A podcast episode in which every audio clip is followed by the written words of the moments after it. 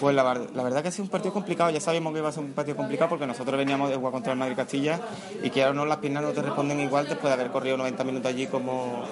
como animales, pero bueno, sabíamos que en la primera parte teníamos que salir apretando a llegar al gol y luego hemos tenido ocasiones para sentenciar, nos hemos sentenciado y este equipo que es un equipo bueno, es un filial de un equipo de primera división, pues te empieza a tocar y te complica un poco. Pero bueno, tampoco hemos sufrido demasiado en nuestra portería y muy contentos por otro punto. Bueno, nosotros sabíamos que este partido era bastante importante para, para la permanencia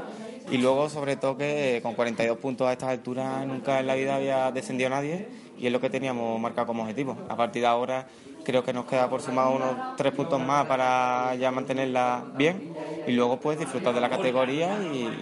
y si se puede llegar a la Copa del Rey pues muy bien, si no pues la, la temporada será un éxito igualmente. Sí, la verdad que, que, aquí los partidos son muy complicados, sobre todo por el campo que es muy pequeñito y aquí cualquier jugada es una, es una ocasión de peligro y eso lo sabemos y lo importante es que nosotros sabemos qué es lo que tenemos que hacer para que la otra portería llegue bien y la nuestra no. En la nuestra, por mucho que llegan, la verdad que yo no he visto ningún tiro con peligro, pero vamos, ninguno. Y nosotros cada vez que llegamos, llegamos menos que ellos, pero la verdad que cada vez que llegamos, llegamos con un peligro terrible. Hemos podido sentenciar el partido varias veces, pero no ha podido ser. Claro, pues extremo derecha y luego metiéndome por el medio, porque la verdad que Carlos tiene un recorrido bastante grande, entonces el míster lo que nos dice que nos metamos por dentro y entre Ocaña, yo y Quique, pues bueno, mantengamos un poco la pelota dentro de lo que se pueda en un campo como el nuestro. Y así pues ha llegado las ocasiones de gol y esperemos que sigan así.